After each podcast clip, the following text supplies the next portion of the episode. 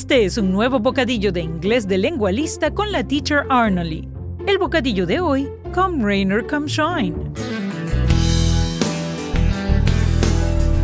Una de las cosas que siempre me ha llamado mucho la atención desde que me mudé definitivamente a Canadá es el hecho de que todo el mundo habla del clima.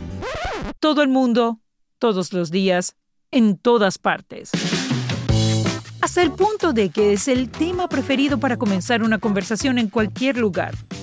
It's so cold today. Está haciendo mucho frío. This heat is killing me. Este calor me está matando. Horrible weather today. El clima está horrible hoy. This winter has been too long. Este invierno ha durado mucho. Esa última pareciera que es la más común en Canadá. Todos los noticieros tienen un reporte del tiempo y las personas que lo hacen son hasta celebridades, así como Frankie McDonald de Nueva Escocia, quien es una celebridad mundial en YouTube, y hasta Ellen lo entrevistó. Claro, hay que vivir aquí para entender por qué el clima es tan importante. Recuerdo que una vez mi hermano invitó a tres de sus amigos a Venezuela a pasar vacaciones y cuando tenían alrededor de una semana en Venezuela, la pregunta de rigor era, Does it ever rain here? ¿Alguna vez llueve aquí? Lo repitieron tanto que el día que llovió lo hizo de una manera que, citándolos de nuevo, It rained cats and dogs. Llovió perros y gatos. ¿Qué? Es por eso que esta semana en nuestros bocadillos de inglés de lengua lista Vamos a hacer una lista con algunos de los modismos más comunes relacionados con el clima en inglés.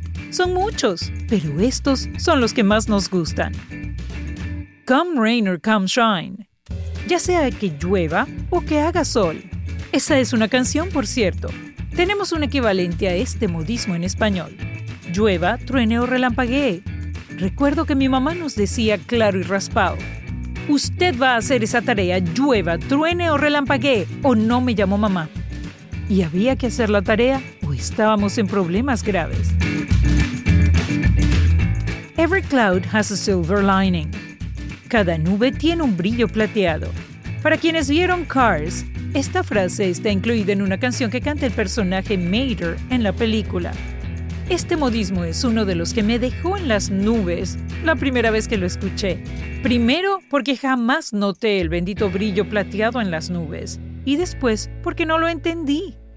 El equivalente en español es, no hay mal que por bien no venga, y se refiere a cuando el sol está comenzando a salir detrás de la tormenta, que se ve un resplandor por detrás de las nubes como plateado.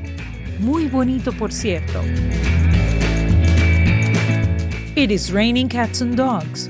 Está lloviendo perros y gatos. Este es fácil de deducir. En Venezuela decimos que está cayendo un aguacero enorme. Se refiere a cuando llueve con mucha fuerza. También decimos que está cayendo un palo de agua. En esos casos siempre se inunda la ciudad porque en general nunca llueve. Take a rain check. Llévate un vale de lluvia este es mi preferido cuando voy al supermercado buscando una oferta y se acabó lo que yo iba a comprar. Pido un vale. El significado se originó alrededor de 1880 en referencia a los juegos deportivos que no podían realizarse debido a la lluvia. Los organizadores daban un vale a los espectadores frustrados. El vale servía para otra oportunidad, Igual lo dice la gente cuando cancelan una invitación o cuando no pueden asistir a alguna fiesta como manera de posponer la invitación. Rain on my parade. ¿Vas a llover en mi desfile? Este modismo no lo he escuchado nunca en español, pero tiene un significado muy fácil de deducir. Para los que juegan dominó, el equivalente sería, ¿me vas a trancar el juego? ¿O me vas a arruinar la fiesta? Throw caution to the wind. Arrojar la precaución al viento. Este modismo también es uno de mis preferidos. En España hay un modismo parecido que dice tirarse a la pileta, aunque este tiene una connotación más relacionada con casarse que con tirar la precaución por la borda, que es el significado más ajustado a este modismo en inglés.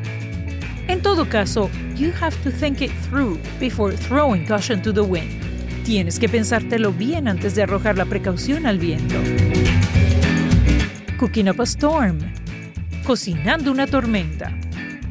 Este es el modismo preferido de mi marido. Cuando cocina, no se conforma con cocinar una sopita sencillita, siempre tiene que cocinar algo súper especial, una paella o una lasaña, preparando todo desde el principio a la manera tradicional.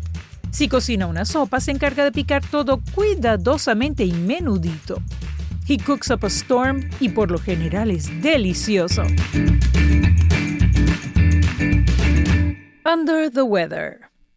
Bajo el clima.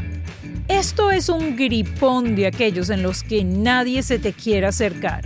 Cuando estás under the weather, lo que quieres es quedarte en casa con todas las cobijas encima, tomando equinacia y durmiendo. A cold day in July. Un día frío en julio. Este modismo equivale a algo cuyas probabilidades de suceder son muy remotas. El problema es que viviendo en Canadá, es muy común que hayan días fríos en julio, por lo que es mejor utilizar otros modismos equivalentes, así como a snowball's chance in hell, el chance que tiene una bola de nieve en el infierno, no en el invierno. Podríamos continuar la lista indefinidamente, ya que en la mayoría de los países de habla inglesa, el clima es parte importante de la vida. Así que recuerden, please Don't throw your caution to the wind when being under the weather. No arrojen la precaución al viento cuando estén enfermos. Do your best, come rain or come shine. Hagan lo mejor que puedan, llueva, truene o relampaguee, and take a rain check whenever you can. Y obtengan un vale de compra cada vez que puedan. Sabemos que aprender un idioma no es simplemente saber traducir Aprender un idioma es asimilar una cultura, entender una ideología, ser capaz de entender a una persona que habla una lengua extranjera. Es por eso que nuestra enseñanza se basa en la conversación, lo más parecido a una experiencia de la vida real. Nuestras lecciones son basadas en hechos reales y situaciones de la vida real adaptadas a la enseñanza del idioma inglés. Estas vivencias además hacen nuestras clases entretenidas y divertidas porque aprender divirtiéndose es la mejor garantía de que el aprendizaje está sucediendo. Comunícate con nosotros a través de nuestra página web spanish.lengualista.com y si no estás suscrito a nuestros bocadillos de inglés, hazlo a través de nuestro blog. Te esperamos entonces en nuestra próxima edición de los bocadillos de inglés de Lengualista con la teacher Arnalee. See you then!